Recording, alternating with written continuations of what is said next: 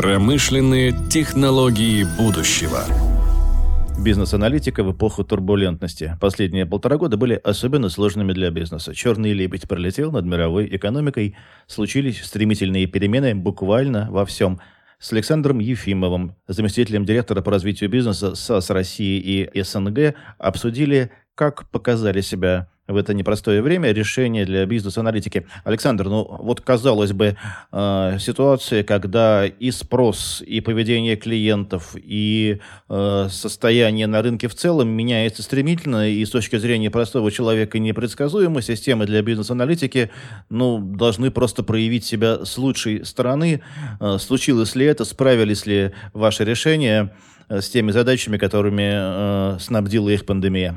Здравствуйте. Да, действительно, задачи аналитические в любой кризис, на самом деле, и э, пандемия – это один из видов кризиса, как оказалось, всегда проявляет себя наилучшим образом, всегда спрос на них э, растет. Происходит это по банальным причинам, на самом деле, потому что любой кризис, он оголяет какие-то неэффективности, какие-то, может быть, э, проблемы в бизнесе, и возникает спрос на аналитику, которая закрывает эти гэпы. И спрос смещается от того, чтобы, там, скажем, внедрять, э, может быть, какие-то большие сложные системы на перспективу, на рост бизнеса, на то, чтобы делать какие-то квиквины. И в данном случае, конечно, вот мы особенно наблюдали у наших клиентов э, классические примеры, когда ну вот то, что вы привели, клиент взаимодействует как-то с компанией, для него, в общем-то, ничего, по идее, не меняется. Но внутри компании и точнее нужно прогнозировать спрос, и точнее там, рассчитывать э, до поставки заказов в магазины, и лучше делать какие-то рекомендации клиентам, и так далее, и так далее, и так далее. И, может быть, даже предвосхищать какие-то э, вопросы мошеннического характера, которые на клиента могут свалиться, не дай бог. Вы сказали слово «примеры», слово это важное. Э, давайте приведем какой-нибудь пример компании, которая решила специфические задачи, э, разобралась со специфическими проблемами, связанными с периодом нестабильности, благодаря системам бизнес-аналитики, которые компания SAS предоставила. Давайте я, наверное, такой пример приведу. Может быть, не совсем компании, но э, давайте поговорим про футбол чуть-чуть. Не с точки зрения, кто за какую команду болеет, а с точки зрения того, что чем этот кризис, скажем так, отличался от всех предыдущих. Он отличался тем, что у нас, с вами, э, людей, очень сильно стала ограничена социальная функция. А футбол во многом это такая вот э, игра, которая как раз требует сплочения, зрелищности и так далее, и так далее. И без посетителей на трибунах это скорее выглядит как разминка футболистов. Любая лига, любой матч. И поэтому, конечно, слава богу, что в разных странах э, стали разрешать там где-то 10% заполняемости, где-то 20% заполняемости, везде немножко по-разному, но возникла вот эта банальная задача как раз о том, что было бы славно как можно лучше наполнить трибуны, при этом соблюдая все ограничения, которые предписывают надзорные органы э, разных стран. И тут с Национальной футбольной лигой США мы как раз решали такую задачу разрешили болельщикам быть на трибунах, но соблюдать все меры. И если взять, э, подходить в лоб, рассаживая болельщиков там через два кресла, грубо говоря, то буквально это мы выходим максимум на 20% заполнения трибун. Если же представить себе, что можно объединить людей, которые так вместе живут, ну, семьи, например, но при этом между этими группами соблюдать такие же необходимые дистанции и так далее, то уже можно повысить за счет правильной оптимизации, и тут мы помогали футбольной лиге США, до 30% заполняемость. Ну, что, в общем, на эту атмосферу как раз и на эти эмоции позитивно очень сказывается и закрывает вот, вот эту вот нехватку общения, социализации и так далее. Спасибо, очень интересный пример. Я сам болельщик американского футбола и, честно скажу, замечал необычную рассадку на трибунах такими кустами и не мог найти объяснение. А остался ли довольным такой неожиданный интересный клиент, как э, НФЛ, э, теми результатами, которые они смогли показать благодаря использованию ваших решений? Ну, в любом случае, совершенства нет предела, но, конечно, конечно, остались довольны, потому что сам принцип решения, там, в данном случае, оптимизационной задачи, скажем так, гарантирует то, что это максимум из возможного выжимается. Есть ли какие-то примеры с российского рынка, если эта информация чувствительная, может быть, не называя название компании, успешного применения решения бизнес-аналитики САС именно в период пандемии? Вы знаете, ну, наверное, я тоже приведу пример такой. Мы с вами, как обычные люди, вот я заметил, я до этой пандемии, до того, как нам пришлось всем сидеть э, по домам какое-то время, один день в выходной тратил на покупку э, товаров в магазинах, там, то есть продукт питания, я имею в виду. И период пандемии он как бы подтолкнул к тому, чтобы начать пользоваться электронными способами доставки товаров. Так, например, вот наш клиент э, Утконос, э, я наконец-то попробовал взаимодействовать с ним, и с точки зрения меня как потребителя, покупателя, я обнаружил, что, с одной стороны, товары приходят э, действительно там продукты питания свежими, все прекрасно, и это опасение там у меня тут же исчезло. С другой стороны, я обнаружил, насколько сильно вот я лично как покупатель стал много времени экономить. То есть вот сейчас уже, опять же, казалось бы, можно возвращаться в офлайновые магазины, но мне это не нужно. А теперь посмотрим на сторону там, того же утконоса. Для них внутри это выглядело так. Неимоверно полез вверх э, спрос через интернет-магазин.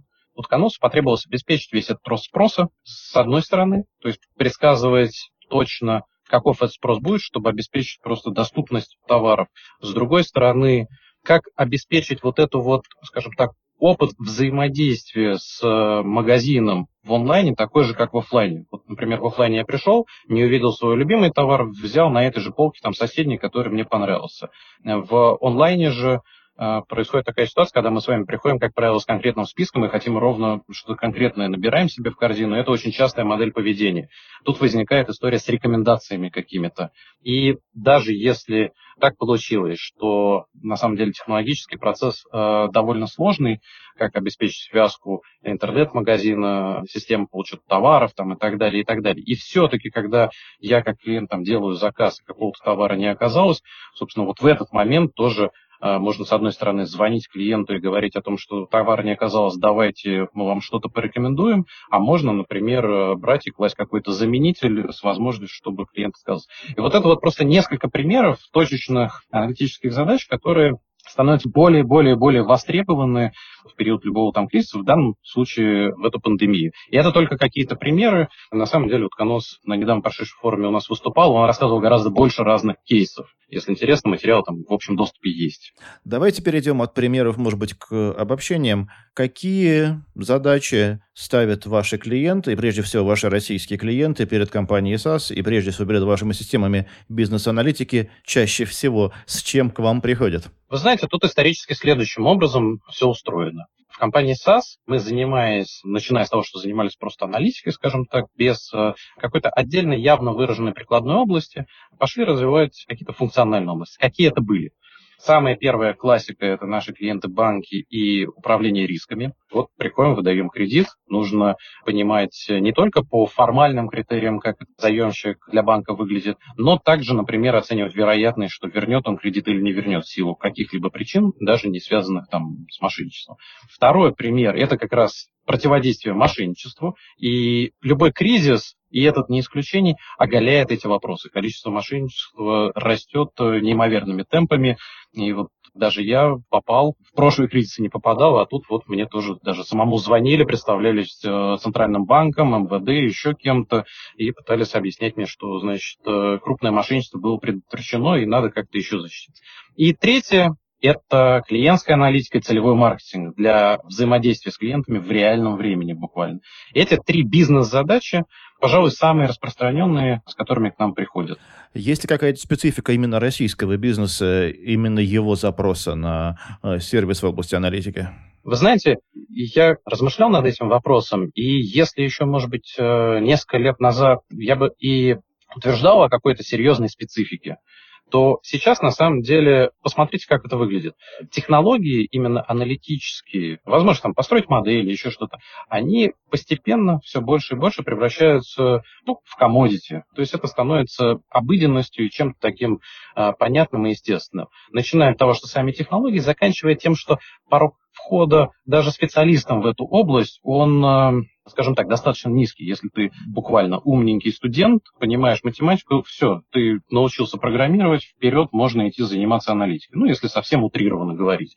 Поэтому Сейчас, скажем так, то, что происходит у нас и то, что происходит там где-то в любой другой стране, я не могу сказать, что, знаете, как принято говорить, что Россия отстает там на несколько лет по развитию там технологическому от других стран. Я бы с точки зрения нашего э, заказчика и наших бизнесов, я бы этого уже не могу сказать. В целом все очень похоже. Но меняется теперь другое ощущение, и это, кстати, не только для России, но во всем мире.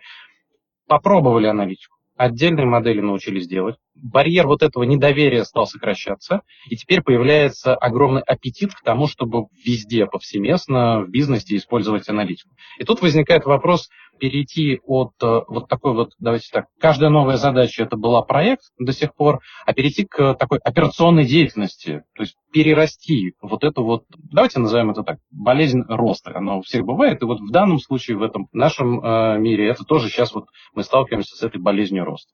И мы как раз основной упор в последнее время делаем на помощь нашим компаниям, как эту болезнь роста преодолеть организационно, технически и любыми другими способами. А правильно ли я понял, что теперь, когда ваш клиент распробовал бизнес-аналитику и хочет использовать ее и здесь, и здесь, и здесь, э, вашими реальными клиентами, тем, с кем вы работаете повседневно, уже становятся не только и не столько IT-департаменты, но и логисты, и маркетологи, и HR, и вообще все структуры, которые существуют в бизнесе? Вы знаете, я бы сказал даже так.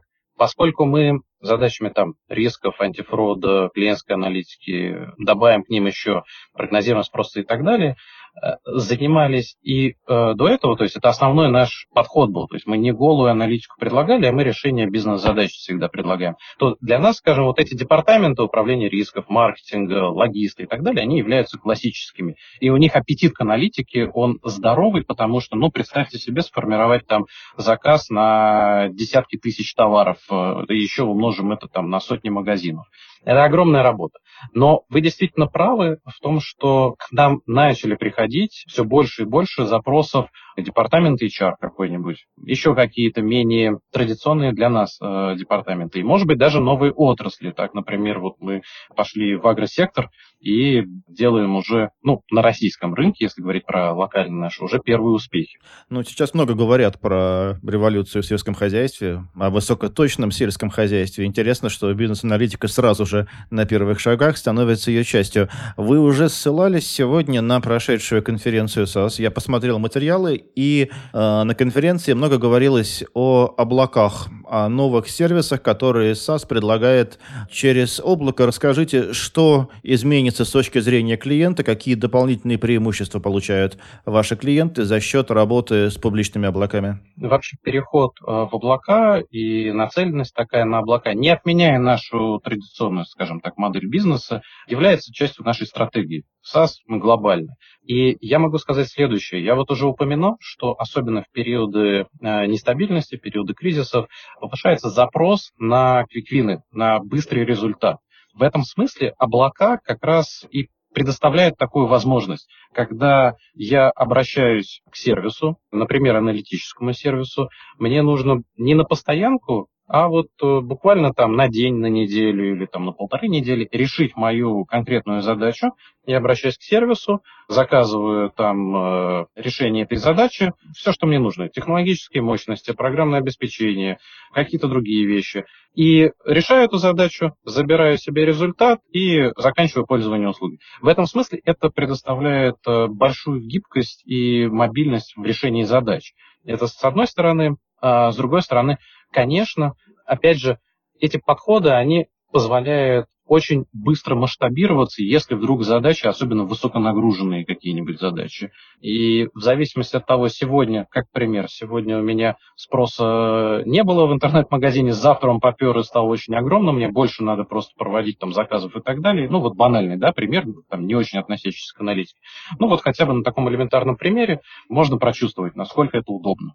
Давайте поговорим о том, э, что будет, когда пандемия закончится. Я думаю, сейчас самое время к этому готовить готовить и свой бизнес, и ваши клиенты наверняка уже планируют свою активность на период восстановления экономики, на постпандемийный период. Чего вы ждете, каких изменений вы ждете и какие новые сервисы, разработки э, с учетом этих изменений вы, может быть, уже предоставляете, либо будете предоставлять в будущем? Во-первых, э, мы будем продолжать двигаться в облака. И первым нашим партнерством это было партнерство с Microsoft, мы о нем год назад уже начали говорить. А теперь официально можно говорить о том, что мы работаем с Google и с Amazon. Это первый шажок, туда мы будем продолжать двигаться. В том числе с точки зрения интеграции наших продуктов и услуг в их сервис, прям технологической полноценной интеграции. Это с одной стороны. Э, с другой стороны, что я ожидаю? Я как раз ожидаю то, что вот эти вот гибкие модели, ну и все сейчас говорят на самом деле, что частично вернемся в офис. Не все будут прям полностью переходить и какую-то гибридную модель использовать. В данном случае я тоже ожидаю, что будет рост таких гибридных моделей, когда традиционные поставки решений и облака будут в каком-то гибридном формате работать. И третье, что я ожидаю, это то, что бизнес скажем так, посмотрев на те вопросы, которые они поднимали сами себе во время пандемии, те проблемы, которые оголились, уже не квиквинами, а систематически начнет э, закрывать. И следующий переход опять текущие и проблемы мы побороли, и переход опять в рост, опять в стратегическое это видение, как наращивать долю рынка, как лучше конкурировать и так далее, и так далее. А тут мы возвращаемся, ну, в общем, я это уже называю классикой жанра ко всем решениям, там, с целевым маркетингом и так далее, и так далее. Мы начали сегодняшнюю беседу с того, что период пандемии был хорошим временем, когда системы для бизнес-аналитики могут доказать свою эффективность, решать сложные, важные, актуальные задачи клиентов, в данном случае клиентов компании SAS, но а, наверняка и для самой компании это было непростое и интересное время. Александр, а, в качестве последнего вопроса хотел спросить, чему вы научились и как организация и как э, компания САС, и вы лично как Александр Ефимов в ходе вот этого непростого и очень интересного э, времени последних полутора лет? Начну с себя.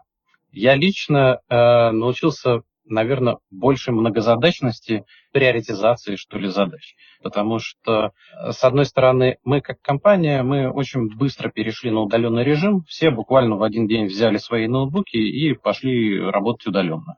И это спровоцировало то, что сначала ну, небольшое такое замешательство, скажем, а потом м- вот этот вот барьер, казалось бы, который был удаленный, он э, стерся моментально, и вот, как говорят, work-life balance, вот эта вот грань, она очень сильно стерлась. И поэтому э, на самом-то деле мы, как э, компания, как и многие на самом деле, переживали, что производительность там упадет, эффективность как-то нашей работы, потому что у нас в основном-то наш бизнес это люди, и в первую очередь делают его люди. Но оказалась обратная ситуация, что производительность только выросла, и на самом-то деле мы этого вообще не ожидали. И мы начали задумываться о другом вопросе, э, на примере вот себя лично как менеджеров и транслирую это на наши команды в том, что как бы не перегореть э, в таком режиме, и нужно действительно учиться правильно приоритизировать, нужно какие-то этические нормы соблюдать, что ли. Это первое, пожалуй, что можно сказать вот про нашу компанию. Потому что с точки зрения, ну, мы много сегодня уже говорили о том, что аналитика, бизнес-аналитика, она более востребована в кризисе. С точки зрения как бы рынка и работы с рынком, на самом деле для нас, э, ну, каких-то серьезных вызовов никакой кризис он обычно не создает потому что запроса, наоборот, может быть, больше становится. А компания при этом научилась быть, пожалуй, одной семьей. То есть у нас и так шел процесс, скажем так, некой, я не хочу называть это централизацией, но некоторого такого большего единения, меньшей разрозненности разных стран. И вот пока шел этот кризис, мы очень сильно сплотились с той точки зрения, что в любую точку мира мы могли позвонить, нам могли позвонить, обратившись за помощью, за каким-то кейсом. И вот этот вот обмен знаниями по всему миру, он стал каким-то совершенно естественным процессом. То есть вот, вот все барьеры прямо стерлись. И что это как пример нам дало? То, что мы гораздо быстрее гораздо качественнее научились для наших клиентов э, находить ответы на даже нестандартные вопросы, с которыми они к нам приходят. Чем сложнее кризис, э, чем нестабильнее обстановка на рынке, тем выше спрос на решения для бизнес-аналитики. И исходя из всего того, что мы с вами читаем в новостях, в будущем, ближнем и дальнем, спрос на аналитические решения будет только расти. С вами был Денис Самсонов и заместитель директора по развитию бизнеса компании САС Россия и СНГ Александр Ефимов. Александр, спасибо. Спасибо вам большое. Промышленные технологии будущего.